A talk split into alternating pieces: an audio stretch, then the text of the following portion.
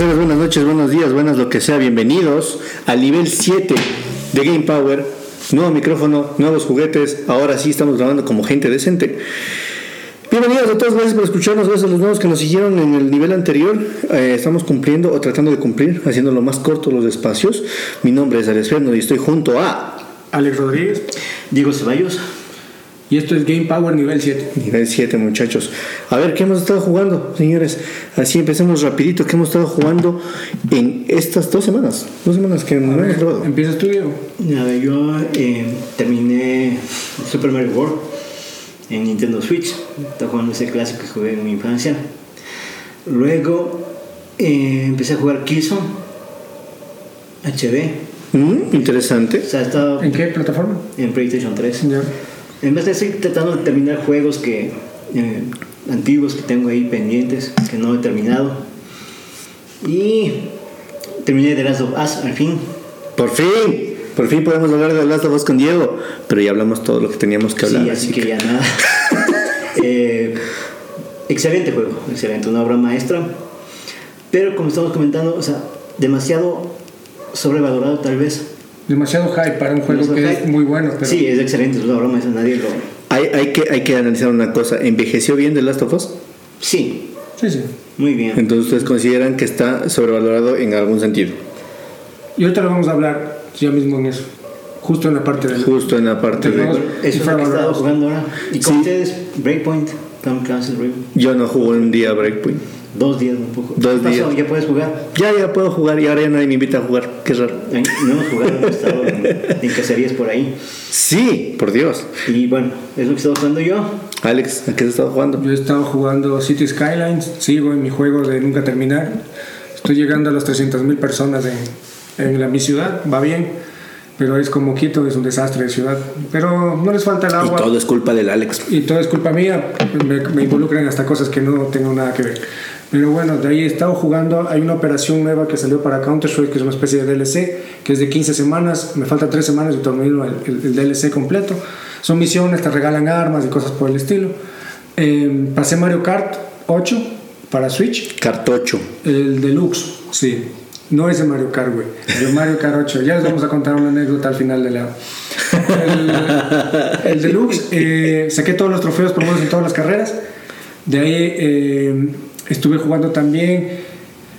¿Qué más estuve jugando? Terminé. Ahorita estoy jugando una cosa que se llama. Este es un juego indie, ya. Que se llama Tomato Jones. Ya. Ya, a mí me encanta apostar a juegos raros. Eh, esto es como un Indiana Jones, pero de vez de Indiana Jones es un tomate que tiene un sombrero. es la historia más espectacular del planeta. Eh, Es Gothic. Mi friend, mi friend Pedro, ¿no? My Friend Pedro ya lo terminé. Creo que lo había dicho, he dicho en el anterior. Tremendo juego. No lo dijo. No lo dije, pero bueno, ya lo terminé. Estamos en una competencia sangrienta aquí. Sí. El que más juega. el que más juega y cómo da. Eh, esos son los juegos que por el momento. Ah, y bueno, y sigo Y- terminando pues- Days Gone porque me estoy demorando lo que deba demorarme. Es como tú con Red Dead. Exacto, exacto. A ver, yo he estado jugando, a ver, me metí en la loca y ridícula tarea de jugar. eh, te faltó uno, creo que te faltó Doom. Cierto que terminé Doom, completo. O sea, Doom lo terminé en una semana. ¿Cuándo? El Doom, el del 2016. Y me acuerdo de Doom porque yo se me ocurrió jugar Wolfenstein de New Order en... Sí, sí está puesto, sí está puesto, no lo repitas. Eh, se me ocurrió jugar en la dificultad difícil o más difícil y ya lloraba en los últimos episodios, en serio. Me tocó bajarle, o sea, de muy difícil a difícil para poder terminarlo. Sí, con vergüenza lo digo, pero no me voy, no me voy a quedar estancado en un juego seis meses, muchachos. Solo Dennis hace eso, no sé cómo, pero él lo hace. y también comencé con Life is Strange 2. He estado jugando Life is Strange 2. En medio de Life is Strange 2 hay un juego que se llama The Awesome Adventures of Captain Spirit que no sabía por qué carajo lo sacaron, era como un experimento o algo, luego lo conectaron con la historia de Life is Strange 2 y quedó genial, quedó muy genial. Ahora, debo decir algo de Life is Strange 2, perdón que me tome unos minutos de eh, la parte de esta, de esta sección, estamos en el tiempo básicamente, y por Dios, estoy de acuerdo con la equidad, tanto de género como la libertad de preferencias que tengan todas las personas, pero por Dios, no lo traten de meter con calzador en un videojuego que la historia no trata de eso. Live is Strange 2, voy a hablar específicamente de un episodio para no hacer spoiler ni a Diego, ni, ni, ni a Alex, ni a las personas que nos escuchan. Eh, perdón que lo diga así, Live is Strange 2, episodio 3, es una pregunta constante de si eres gay. Entonces, disculpa, primera pregunta, ¿eres gay? Eh, segunda pregunta, tal vez ese chico te parece guapo, ¿no lo quieres besar? Entonces, se sintió es como que te desconecta un poco de la historia, como que te desconecta un poco de, de, de, de, la trama de Life is Strange 2, que estaba tan bien o está tan bien yendo conectado con Life is Strange 1, con The Awesome Adventures of Captain Spirit. Entonces, ese episodio fue como que un bajón, luego subió en el cuarto y ahorita en el quinto está cerrando muy muy bien. Es el juego que voy a terminar y también algo, algo jugué Rage y eso, eso básicamente he jugando, el trabajo me ha absorbido, maldita sea. Y con esto creo que vamos a pasar a la primera sección general de este nivel 7 que está a cargo de Alex. Y Alex, ¿de qué nos vas a hablar en este nivel? Vamos a hablar de un poco los juegos infravalorados tal vez algo pequeño sobre los sobrevalorados y eh, el hecho de que la prensa actual de juegos de video simplemente es muy sesgada, está muy sesgada y hace un trabajo pésimo en recomendarte cosas y más que nada interpretan las cosas que te quieren recomendar como les da la gana y hay juegos muy buenos que los dejan a un lado. Por ejemplo, eh, vamos a empezar hace un tiempo atrás, ustedes vieron que había un juego de Mad Max. Eh, el juego no está basado en la película, pero está basado en el mundo de Mad Max. Eh, primero recibió puntos negativos porque no era un juego basado en la película. O sea, querían ver al actor principal, a Tom Hardy, supongo. Ahí eh, ya le bajaban puntos por eso. El juego es uno de los juegos abiertos más increíbles que ha tenido la, generación de, PlayStation 4, PlayStation 3, PlayStation 4. Eh, o sea, una cosa increíble, la historia bien hecha, cómo va sumando puntos, las, las, misiones y todo. Y el juego tenía una calificación incluso en ciertas páginas de 6, cuando por lo menos está en un 8.59. Fácil. Y a la gente que le encantan los mundos abiertos es un juego espectacular.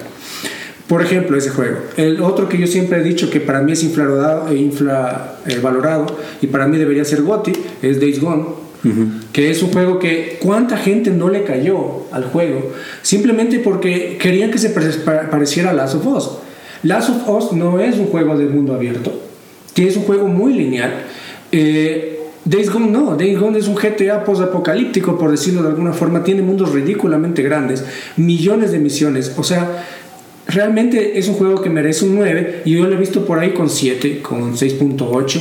Entonces, lo que te digo es, si a ti no, te, por ejemplo, eh, si a ti no te gusta Need for Speed, Fern, eh, por ejemplo, yo sé que sí, pero date un ejemplo, y te pongo a hacer una review sobre Need for Speed, se te va a hacer cansado. Exactamente. Entonces no vas a valorar lo que están haciendo.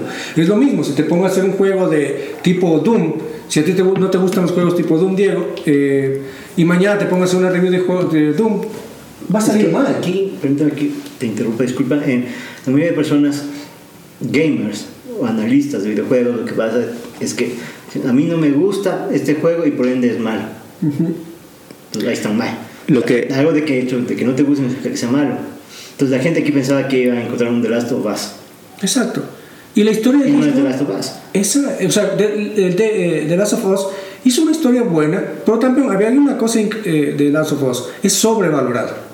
A un nivel que ya tú dices, que ya raya un poco en lo ridículo. El juego es muy bueno, pero no es esa pieza obra maestra que dice mucha gente que es. No Tú es una obra maestra, pero... no, te digo lo que mucha gente piensa, que lo pone como en el máximo, ¿no?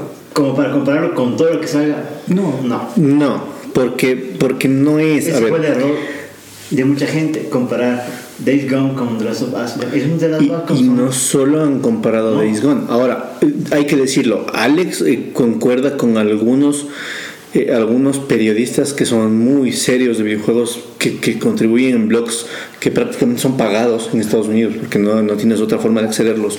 Eh, y con gente en general de opinión de videojuegos, por ejemplo, en, redes como Reddit o en el mismo 4chan, a pesar de, de, de, la polémica que tenga este, este sitio, Alex concuerda con ellos que Days Gone tiene que ser un GOTY Days Gone, yo no lo he jugado, la verdad todavía no lo he jugado, lo quiero jugar, o sea, solo escuchando lo que, lo que, lo que Alex dice, quiero, quiero jugar Days Gone, o sea, lo quiero jugar, no, no hay otro, quiero jugarlo y como lo está jugando Alex, tomándome todo el tiempo que me tenga que tomar para jugarlo y disfrutando cada una de las cosas que tenga que hacer, cada, cada misión. Ahora, hay que, hay que hacer algo aquí, o sea, hay que, hay que dejar en claro. Eh, prácticamente tanto Red Dead Redemption, Grand Theft Auto 5, Bloodborne, eh, The Legend of Zelda, eh, The Last of Us, están en una categoría de juegos en las que, una, no son, o no son discutibles para mí. No, lo puedes, no puedes discutir una calidad de un Red Dead Redemption 2, de un The Last of Us, pero tampoco son comparables. Exacto. Porque son obras únicas, son únicas en su estilo. ¿En qué? En narrativa, en combinar sonidos de, de, de, Original Game Soundtrack con sonidos de scores, con, con, sonidos de naturaleza, con el mismo juego, las emociones que te levanta. Incluso mm, mm, algunas personas hicieron un análisis de Last of Us y ven que Last of Us reutiliza muchas, muchas animaciones. y no solo animaciones, sino escenas. Eli hablando con, con Joel en, en, algún eh, punto específico, ven que se repiten algunos casos. Entonces, yo creo que estos juegos están mucho más arriba de la media de los demás juegos que vienen abajo, pero eh, lo que decíamos hace algún tiempo, ¿cómo pides obras nuevas si es que vas a estar comparando siempre o si es que las vas a estar comparando con lo que ya hay? con lo que existe.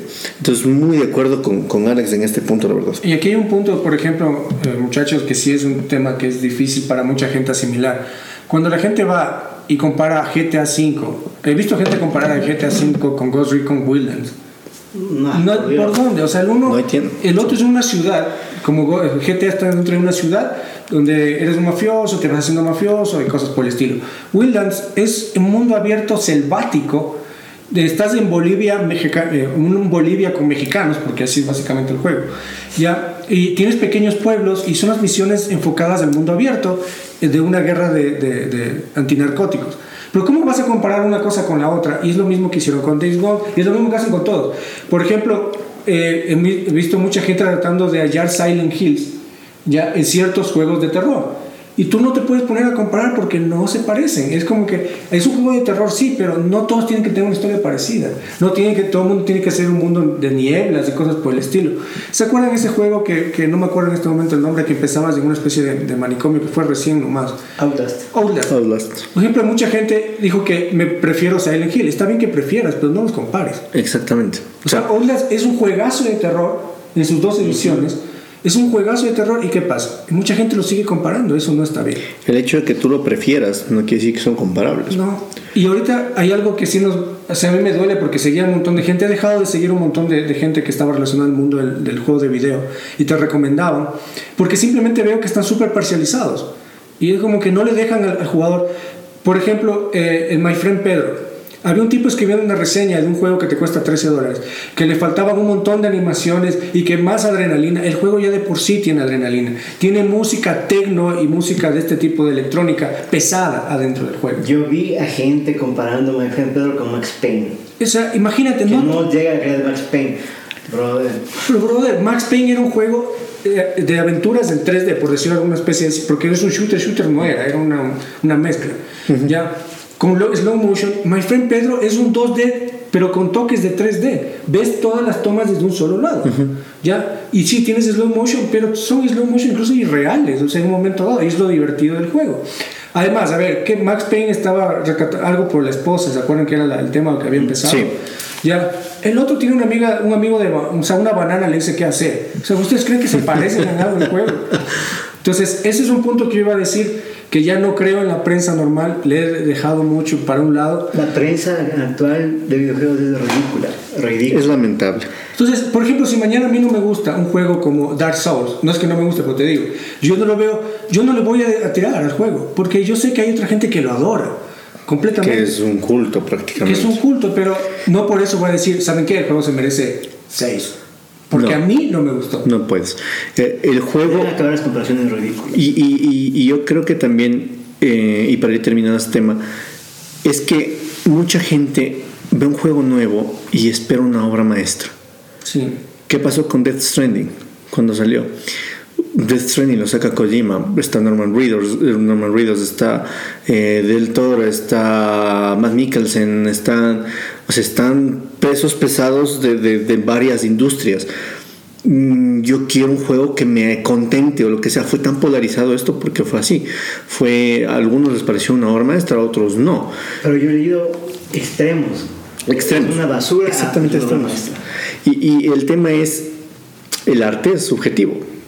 Y si vas a tratar el videojuego como el arte, estamos jodidos. No Porque vas a ir el hipster, el hipster por ahí que dice que los videojuegos no son arte. No, son trabajos. Jugones puso ahí y dijo, no son arte. Ningún videojuego es arte. Porque no. Y, y- y hay tintes de que el videojuego, para mí, es un arte. A ver, muchachos, si va- esta gente que por lo general dice que el videojuego no es un arte, es la misma gente que te dice que una banana pegada en una pared es arte. Exacto. ¿Me entiendes? Exacto. O sea, no Sí. hay momentos. Acá hay un montón de diseñadores tratando de transmitirte algo dentro del juego de video. Ya sea Doom, ya sea el The Last of Us, ya sea cualquier otra cosa. Pero te transmiten algo. Y tú juegas porque te transmiten algo. Y una banana pegada en una pared no te transmite nada. Es simplemente la forma de marketing y negociado. Seamos sinceros. Ya, pero a mucha gente le puede parecer un arte, está bien. Pero no por eso los juegos de video dejan de ser tampoco un arte. Yo creo que en ese tema simplemente hay que, hay que escoger sus fuentes, muchachos. O sea, hay cada vez más difícil seguir una fuente de videojuegos, una fuente de, noticias de videojuegos. Creo que en el mundo del podcast hay mejores opciones que en el mundo escrito. Eh, los blogs grandes por lo general ya no hay parcialidad ahí, ya no hay imparcialidad, perdón, ahí. Entonces, simplemente muchachos, jueguen, diviértanse, no importa si un juego tiene una cali- calificación de 10, si costó 50, 60 dólares, si costó 15 dólares, eh, eh, ustedes denle el sentido y la diversión al videojuego. Yo creo que como conclusión podría quedar eso. Eso, muy bien. Eso es lo que yo también pienso. No lo, o sea, para terminar, no se fijen en una nota. Exacto. Tampoco en el, en el, en el, en el juego por, por peso. Porque es que, no es que este juego dura media hora y por ende no voy a pagar 20 dólares por esto. Porque Puede ser verdaderas verdad. obras maestras. Y así como hay juegos de 13 horas que son verdaderos obras maestras y que te duran 3 horas y media, 4, hay cosas que te duran 8, o sea, te, te dura hasta 60, 50 horas y son malísimos, hay que decirlo. Pero para gustos y colores, Para eso tenemos el mundo de los videojuegos, tenemos bastantes opciones. Yo creo que pasamos al tema siguiente, muchachos. El tema siguiente es la salida de sorpresiva, la salida de Dan Hauser de Rockstar. Y es que esta noticia nos pegó que a finalizar el mes anterior, más o menos, en los que prácticamente Hace una semana creo. no, dos semanas de haber sido. Dos semanas de haber sido.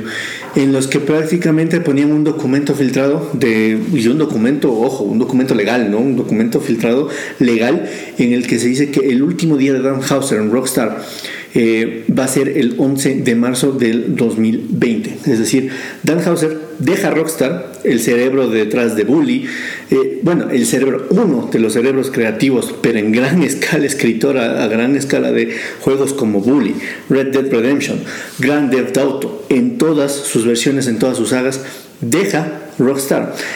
Él ya había expresado su cansancio, creo que el año anterior, se había tomado unas vacaciones medias largas de, Rockstar, aduciendo, no sé, muchos, ahí es donde regresamos al, mundo del blog de, de- de videojuegos, muchos blogs decían que él estaba cansado, que tenía eh, conflictos incluso con Sam, que tenía conflictos en la parte creativa de Grand Theft Auto, en la parte creativa de Red Dead Redemption, entonces no le gustaba o se filtró o se dijo muchas veces que no le gustaba el enfoque que estaba teniendo eh, tanto el online de Grand Theft Auto como el online de Red Dead Redemption. Lo cierto es que se va uno de los iconos del videojuego, de una empresa icono del videojuego. ¿Qué va a hacer Dan Hauser? Nadie lo sabe. Nadie sabe porque tranquilamente Dan Hauser creo que se puede ir a vivir en cualquier isla desierta del mundo o en cualquier isla recóndita y simplemente vivir, o sea, coger, acostarse y puede él con todas sus generaciones subsiguientes pasar tranquilamente con todo el dinero que ha hecho solo con Grand Theft Auto, no se diga más con Red Dead Redemption y juegos como Bully.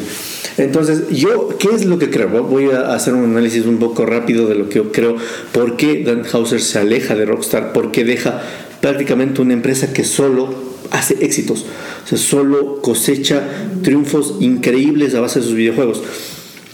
Sí creo que tiene mucho que ver el online, mucho que ver la cultura del online Se ha retrasado ya noticias tanto de Grand Theft Auto 6, no tenemos nada, se viene nueva generación, usualmente en nueva generación teníamos algo.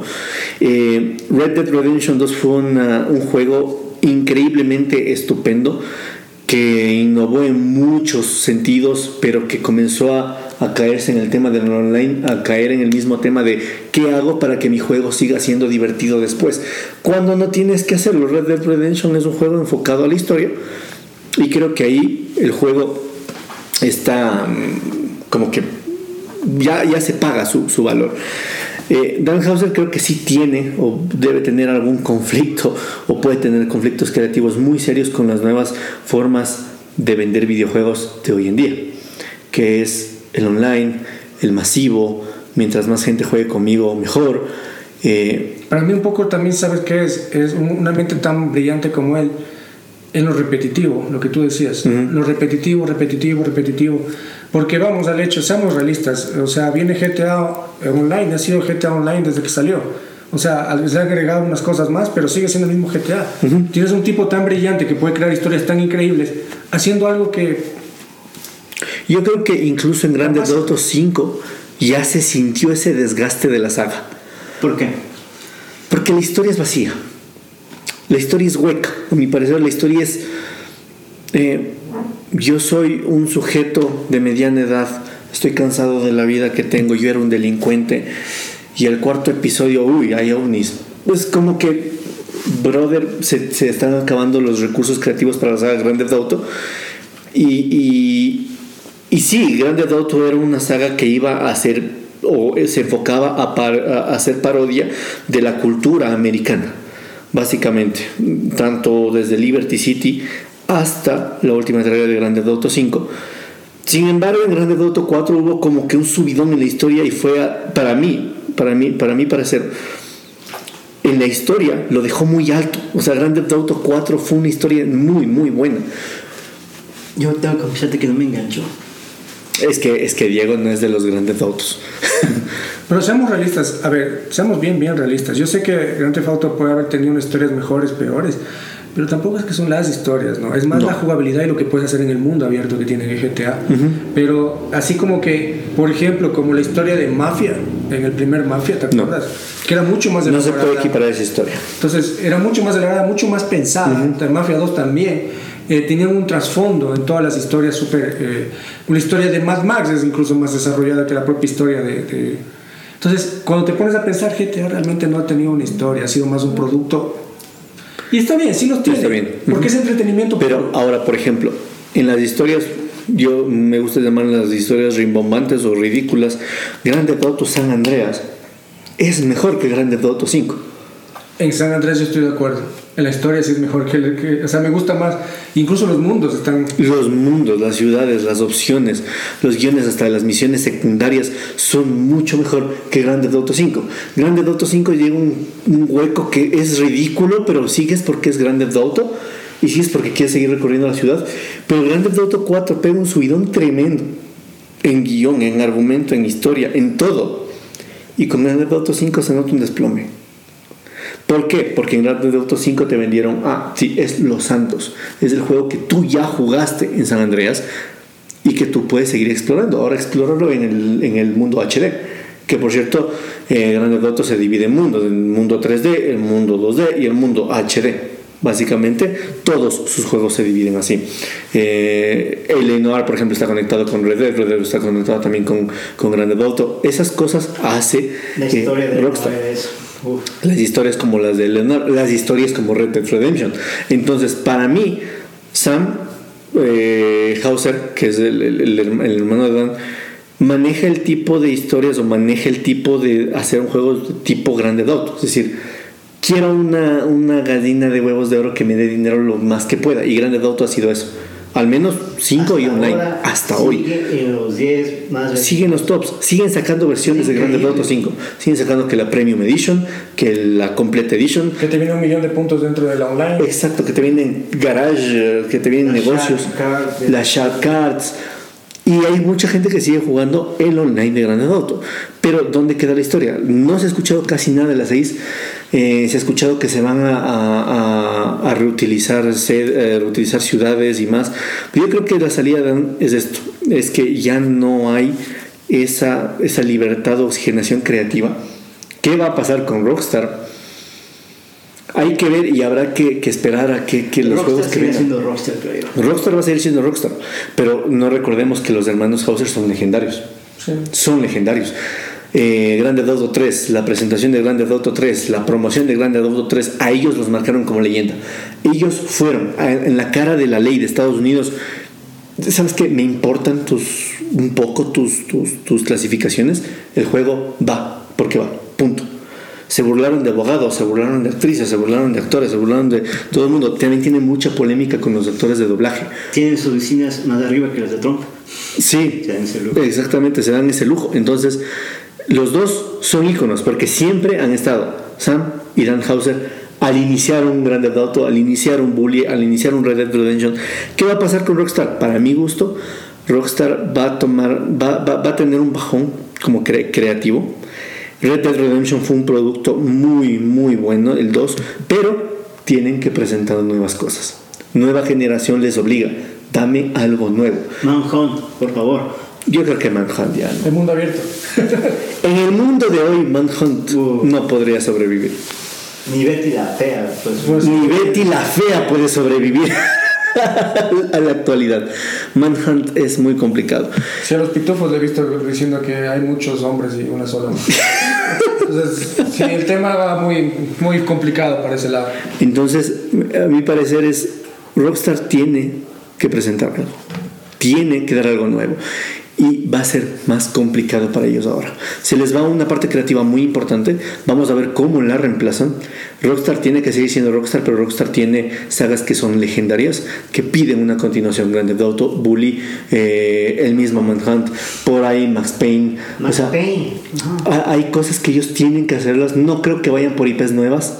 No creo sinceramente. Hasta el mismo Red Dead ¿Se Redemption. acuerdan de Agent? Agents. Agent. Agent, por ejemplo, recién lo revivieron. Revivieron las patentes, La patente. revivieron las La marcas, licencia. pero quedó ahí. O sea, no se sabe qué va a pasar.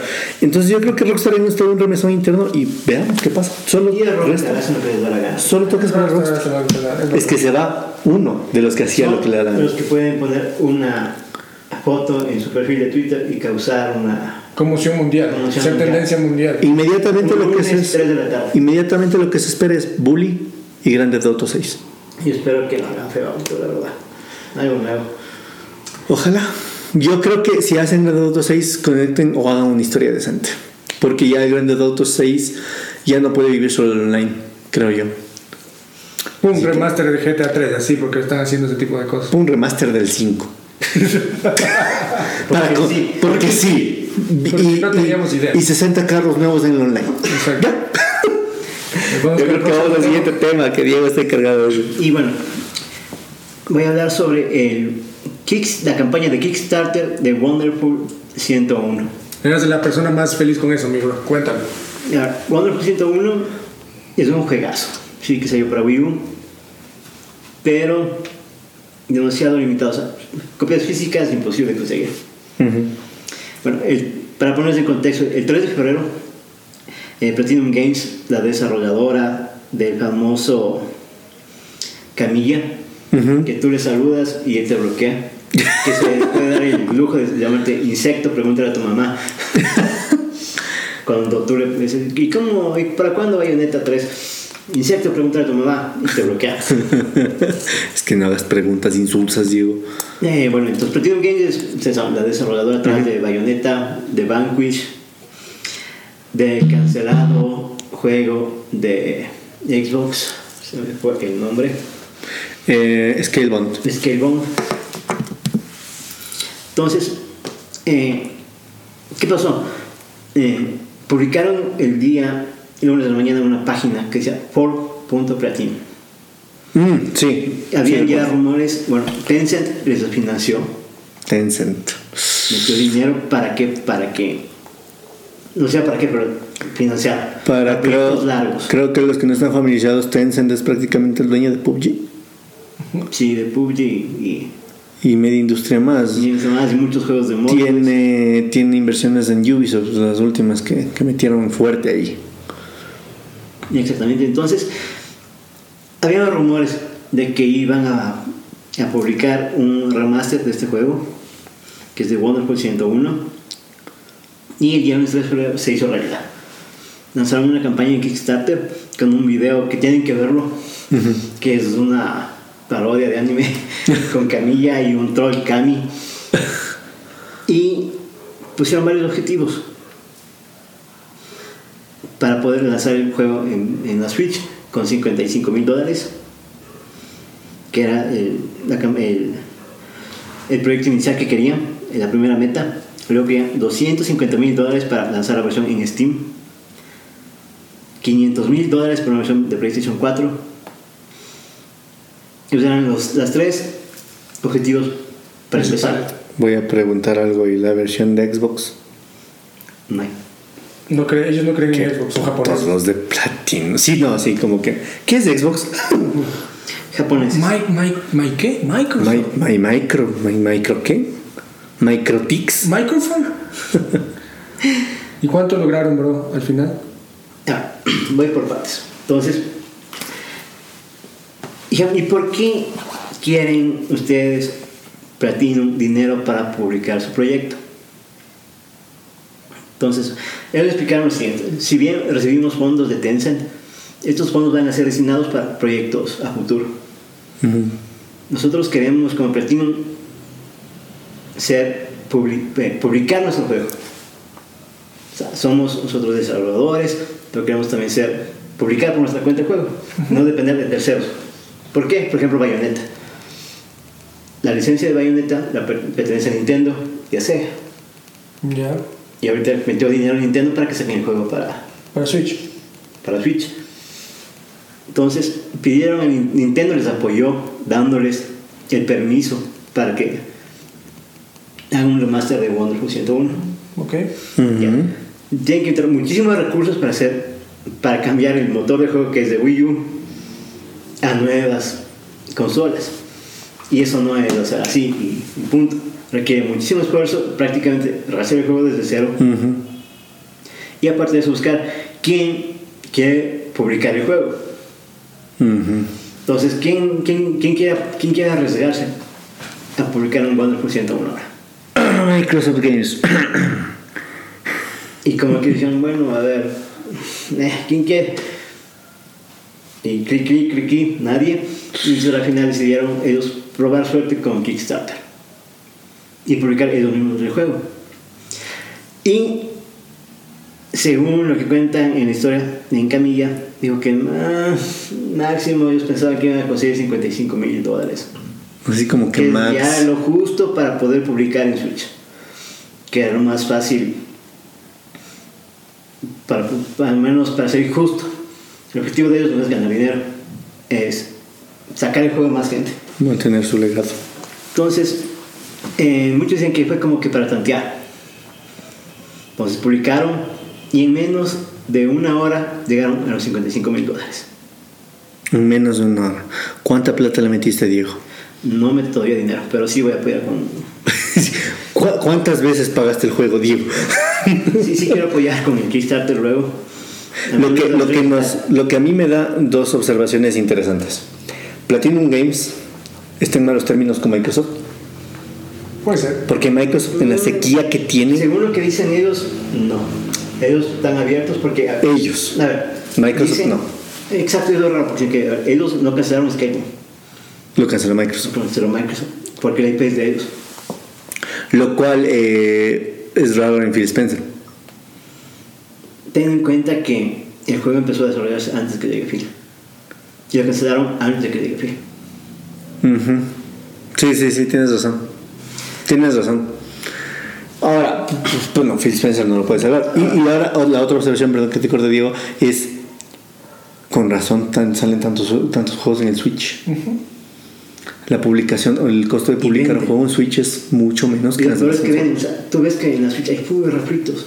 O sea, tienes Saints Row, tienes Diablo, tienes Overwatch, The Witcher. tienes The Witcher, tienes The Last Door. Assassin's Creed, Assassin's Creed Resident Evil. Y eh, ajá, Resident Evil, tienes Street Fighter.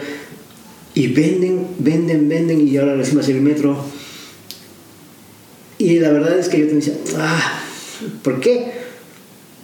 Pero, Así por ejemplo, como. Devil May Cry, jugarlo en portátil, jugar tú un en portátil un Devil May Cry es, wow. Ujú. Es como que pega jugar a Switch, juegos que ya has jugado antes. Incluso, mira, va a salir Devil May Cry 3, el SD, el Special Edition, y le meten tanto cariño al port que están metiendo nuevos modos de juego. eh, pues vas a tener mejoras que tienes en los nuevos Devil May Cry que no tienen en ese juego. Y por 12 dólares, dices, "Wow, eh, Claro. lo compro para ir jugando en el bus. Bueno, bueno, en, en un mundo en el que puedas jugar en, el En bus, un en un mundo país que- en el que puedas sacar En un mundo en que un no es Ecuador y puedes jugar en el bus. Entonces, eh, retomando el tema de la campaña, fue un éxito brutal. Porque en menos de 12 horas llegaron al millón de dólares. Wow. Que ellos no se lo imaginaban. Al momento, la Millón de campaña dólares. tiene 1.650.000 dólares. Ya que utilicen media millón para y falta cerca de un mes aún para que finalice. Creo que no, no, no llega al nivel de campañas tan exitosas como por ejemplo el Kickstarter de Shenmue 3 que se terminó con 6 millones de dólares. Ujú. Pero para ser Wonderful 101, súper bien. Entonces, al millón de dólares eh, pusieron que van a haber un Time Attack. Al millón y medio, una campaña en, en 2D, se llama Lucas Mission. Ya. Y está a punto de llegar al 1.750.000 dólares, donde va a haber un remix del soundtrack. Y para 2 millones van a tener una segunda misión de Lucas, que es otra aventura en 2D. Aparte de eso, los goals, hay un goal en social media. Que por ejemplo, en la misión 1 era enviar mil tweets de la campaña y te aumentaban para las... eh, en la campaña hay el juego digital, el juego digital con stickers, el juego digital con el soundtrack, el juego físico con una estatua. Entonces tú vas cumpliendo metas en las redes sociales y te van aumentando los, los rewards de la campaña. Entonces la primera misión era el sticker set, aumentaban a 31. La segunda era eh, la estatua de Wonderful Red, iba a incrementarse en tamaño. La cuarta misión, co- eh, aumentar más, más stickers. La misión número 5, un papercraft de la máscara de, del personaje del videojuego.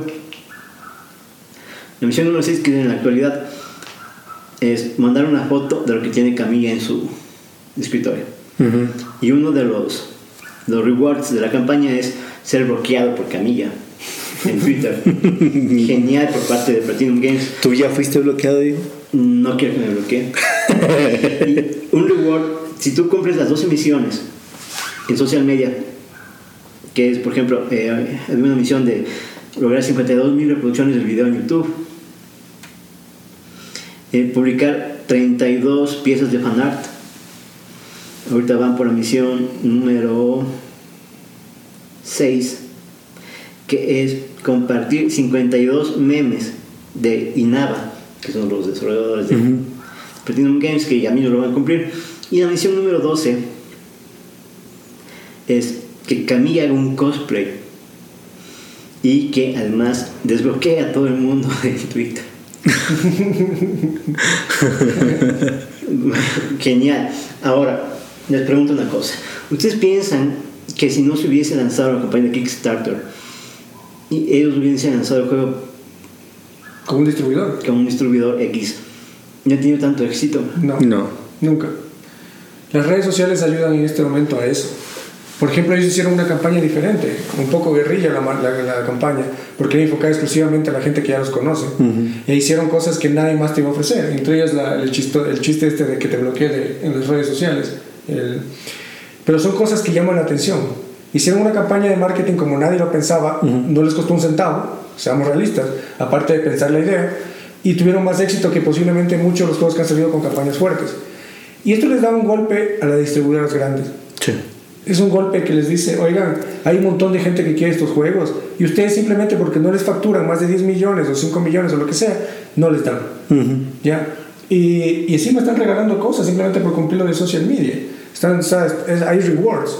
Entonces, eh, me parece excelente lo que han hecho. Algo muy nuevo en el mundo de los juegos de video.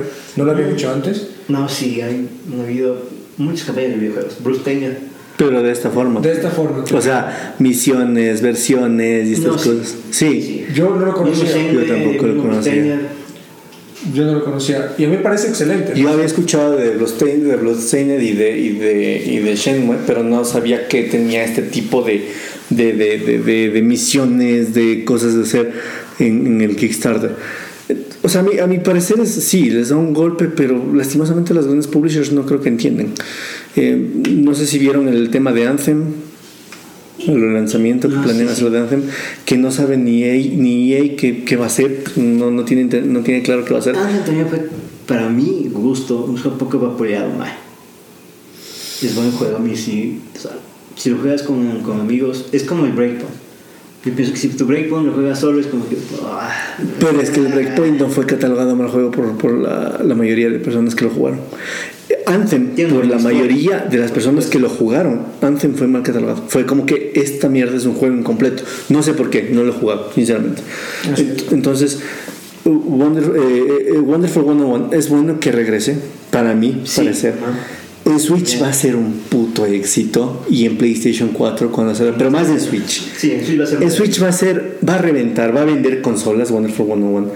Eh, y veamos, yo, yo tengo mucha fe de las versiones que van a sacar. Veamos las versiones que saquen. Por aquí Diego es el, el dios de las versiones especiales. Así que veamos si es que también la consigue.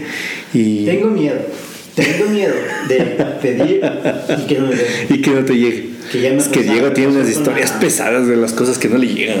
Me, me- me compré el vinilo de Silent Hill. Me llegó. Me compré el vinilo de Castlevania, nunca me llegó. Me, Prefiero que, sinceramente, prefiero que llegue el de, el de Silent. me Hill. compré la Este, edición coleccionista de Resident Evil 2. Nunca me llegó. ¿Y por qué te lo traes de HM? Sí, sí, aquí está. De pronto desaparecen. Pues no, ya entregamos en aduana, no sé. La aduana, no sé, que nunca me llegó. Y aquí me clavas. Entonces, aquí Ecuador. En un, en un círculo vicioso. Ecuador y justo, y justo creo que esto nos lleva al siguiente tema. Siguiente tema que, ¿cuál es Diego? ¿Me puedes recordar? ¿Me puedes refrescar la memoria? Siguiente tema. Al menos creo que sé a dónde va.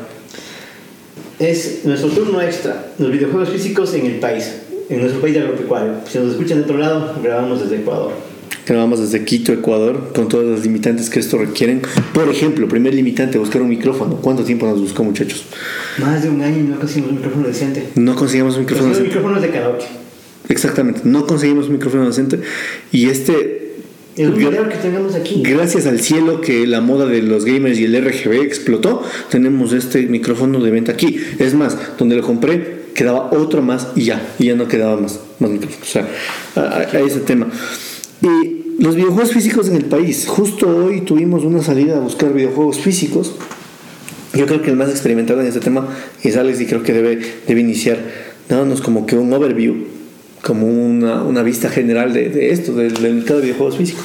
El mercado, eh, has- has- ha- yo creo que ha crecido bastante últimamente. Ya tenemos cada vez más versiones más baratas de los juegos físicos en el país, lo cual es muy bueno. Significa que eh, los distribuidores se están moviendo. Entonces, eso, eso es algo bueno que, que hay que decirlo. Eh, pero también esto se ha iniciado en un tema que la especulación sobre juegos retro que no son exactamente juegos muy valorados o simplemente por ser viejos la gente piensa que cuestan un montón de dinero. Y aquí viene la parte fuerte, que es que no todos los juegos de PlayStation 1, PlayStation 2 y PlayStation 3 cuestan realmente. Ya, hay versiones que cuestan, hay versiones que no. Pero no es un tema de que uno simplemente puede decir, ah, aquí tengo un, un juego de PlayStation 2 y te voy a cobrar 30 dólares porque me da la gana. O PlayStation 1 y Porque te es un clásico. Porque es un clásico. Y hay juegos el que no juego son de- clásicos. Fishing. Sí, eh. Tiger Woods eh, 2000 en PlayStation 1 no es un clásico. Es más, salieron tantos cientos de miles de copias que los regalaban en los juegos. Ya, y todavía hay un montón de esos juegos sellados por ahí y que te los venden en 4 dólares en Estados Unidos. Tres dólares. Sí, o sea, es una cosa de ese tipo. Entonces, ¿qué pasa con el mercado de aquí? Todo el mundo piensa que todo es retro y que todo lo retro cuesta un montón de plata. Y eso es mentira. Y eso también está pasando ahorita con los juegos de PlayStation 3, que lo hemos vivido de cerca, que hay gente que piensa que ciertos juegos cuestan mucho más de lo que deberían costar. Entonces uno se queda Y como... en que- estados en estados Deplorables. deplorables. O sea, eh, y digámoslo, con, o sea, con toda la sinceridad del caso, señores, no compren juegos si ven que están a un precio que no deben. Porque ustedes lo único que hacen es inflar el mercado y lo dañan. A la gente que en verdad quiere tener un juego antiguo, que ya sea por sentimiento, por colección o por lo que sea. No, no, o sea, no, un juego de 5 dólares no cuesta 20 dólares en ningún momento. O sea, ese tipo de cosas ya tienen que detenerse en el país, porque realmente vamos mal. Aquí nomás en Colombia encuentras juegos de 2, 3, 5 dólares y buenísimos, en excelente calidad con sus cosas, y aquí ese mismo juego te cuesta 10 dólares o 15. Entonces, por eso- lo bajo. Por lo bajo. Porque O sea, piensa que... 30 por lo general. Exacto, entonces, y porque piensa que cuesta eso. Nosotros hoy día hicimos un buen recorrido, aquí va una pequeña anécdota. Logramos conseguir un juego que es complicado en ciertos lugares comp- conseguirlo, que es el famoso Mario Kart de Wii. Ya, el Mario Kart de Wii lo logramos conseguir y el señor Ferno evitó que lográramos conseguir dos copias por una, porque se le ocurrió hacer un chequeo de Arranchar- última hora juego. y arrancharme el juego, cuando la misma persona nos había dado los dos juegos dentro de la misma caja. Y el señor dijo, no, no, tome el otro, ya lo que Y conste que la copia era firmada por Miyamoto. Exacto, una cosa así loquísima. Y nos perdimos un juego que es un clásico y es difícil de conseguir en el mercado. No la perdimos, ahí está, tenemos que ir a ver la siguiente semana. Sí, pero ojalá esté. Pero sí creo que va a estar. Sí, sí. Sí, porque se veía que no tenía mucha salida ese juego. Eh, pero la verdad es que eso sucedió. eh, y la verdad es que vamos a tener un bullying de aquí hasta los próximos meses con el tema. Pero eso es lo que queríamos contar. No sé ustedes qué piensan, pero yo creo que el tema de los físicos en el país está yendo de control. Sea, yo pienso que esto va no solo desde los juegos físicos y no solo de los retros, vamos desde las consolas de videojuegos. O sea, yo les pasé una imagen de que nos querían vender un PlayStation normal, un PlayStation 4 normal. ¿Cuánto era el precio? ¿3 mil dólares? Sí. Una cosa En que Sí, eso es otra cosa. El- las empresas piensan que te va, pueden vender una, una- un PlayStation 4, un PlayStation 3, yo vi la otra vez en 800 dólares. Es un PlayStation 3, ya es una generación atrás. Sí, o sea, el PlayStation 4 está en 3 mil dólares. El control del PS4, 300 dólares. Lo que te cuesta la consola. Y cosa que no era PS4 Pro, ¿no? La PS4 No, era normal. Slim. Mil, eh, no recuerdo, 3 mil dólares ya. Sí, Ah. más o menos por, por líos de intereses que te cobran a crédito directo, es decir, cuando tú vas y sacas solo con tu cédula, te cobran así. Ahora, a ver, Es robo. viene el lado positivo de la situación de hoy. Con mi perro también fuimos a ver en en Sony Center de aquí. Ajá. Un juego, el FIFA 20 estaba en 100, Todo 20. 120 dólares. La versión normal, ¿no? Una versión normal. Eh, ¿Te acuerdas? Vimos de Death Stranding en Sony. estaba 90. En casi 100 Estaba en dólares. 90. Ujú. En 90 hay juegos que son prácticamente tienen uno o dos años, están a 60, 65 dólares. En la tienda Sony Center se supone que es algo cercano al oficial.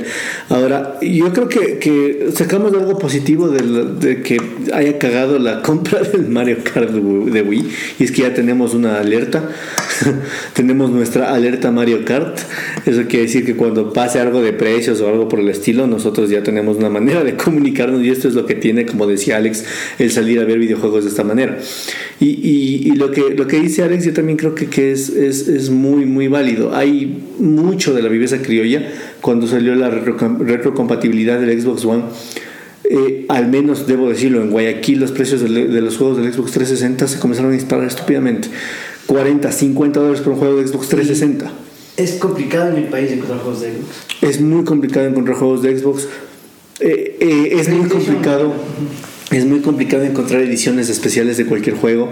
Es muy complicado encontrar cosas eh, oficiales de videojuegos. Eh, por eso hoy, hoy recurrimos, encontramos un par de tiendas que son decentes con, con Diego. Eh, son decentes ¿por qué? Pero a ver, ¿en qué radica la decencia? En que evidentemente es, es contrabando. Evidentemente es contrabando. ¿Por qué? No lo facturan. Si te facturan te cobran el 12% más.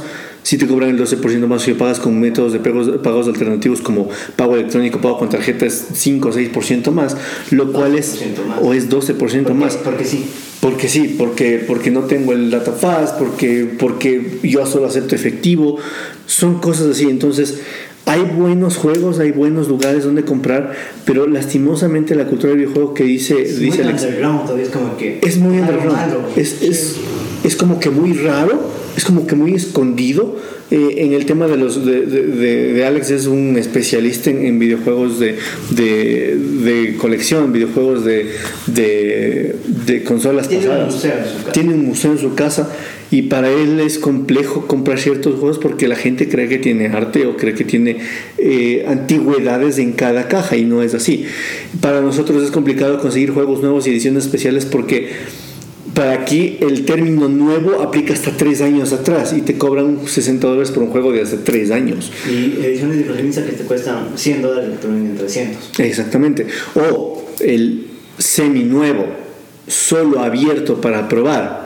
Que se lo pasó de juego. Le quité el sello porque quería ver si vino el disco.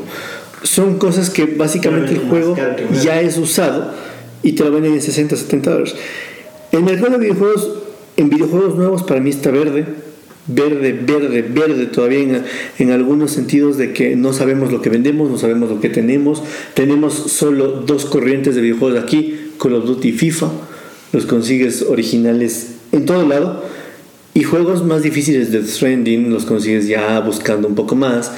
Assassin's Creed, bueno, es mainstream, pero Y es un mercado muy, muy informal, demasiado informal. es demasiado informal. No, Y no solo culpa de las grandes distribuidoras, sino que también en el país te ponen demasiados eh, Trabas para trabas para poder vender un videojuego. Es más fácil conseguir un arma que un videojuego. es, más, Así. es más fácil conseguir cocaína que un videojuego en el país. Tal es cual. simplemente así. Es duro escucharlo, pero es así. Ok, yo creo que ese es un tema. Entonces, yo pienso que.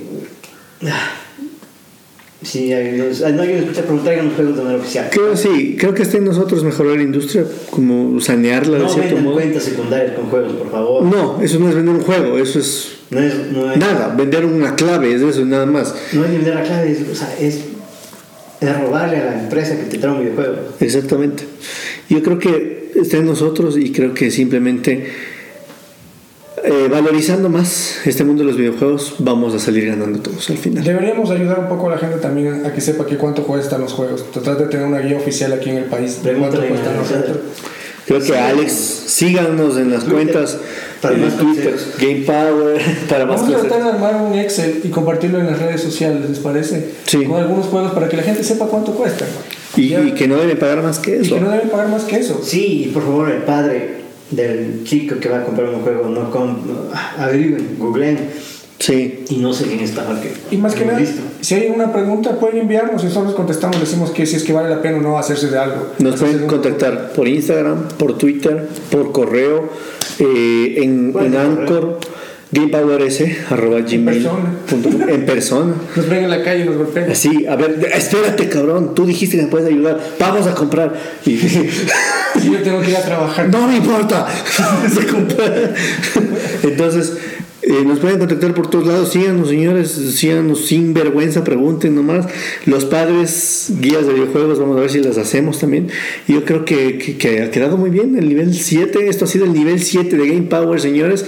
Eh, ya saben las redes, ya se las dimos. Eh, hasta pueden mandar los mensajes de voz en Anchor, me olvidaba. En Anchor pueden respondernos secciones del podcast en voz. Así que utilicen. ¿Quieren que tengamos algún tema en el podcast? Igual, También, ahí se También. Ahí está Ferno. Sí, yo aguanto insultos desde el juego perdido de hoy. Así que, Pero luego acuérdense que también tienen que recibir el insulto de Ferno y eso es feo. sí. Grosero. Muchas gracias a todos los que nos escuchan, a todos los que nos siguen. Seguir jugando, aunque tengan. Porque Sí, sí. que tengan. Tengan trabajo, tengan cosas que hacer, sean adultos, tengan hijos, jueguen, sigan jugando porque no se olviden que todo el mundo juega. Eh, yo soy Alex Ferno, me despido, gracias a todos. Se despide de ustedes Diego Ceballos y Alex Rodríguez. Y recuerden, todo el mundo, todo el mundo juega.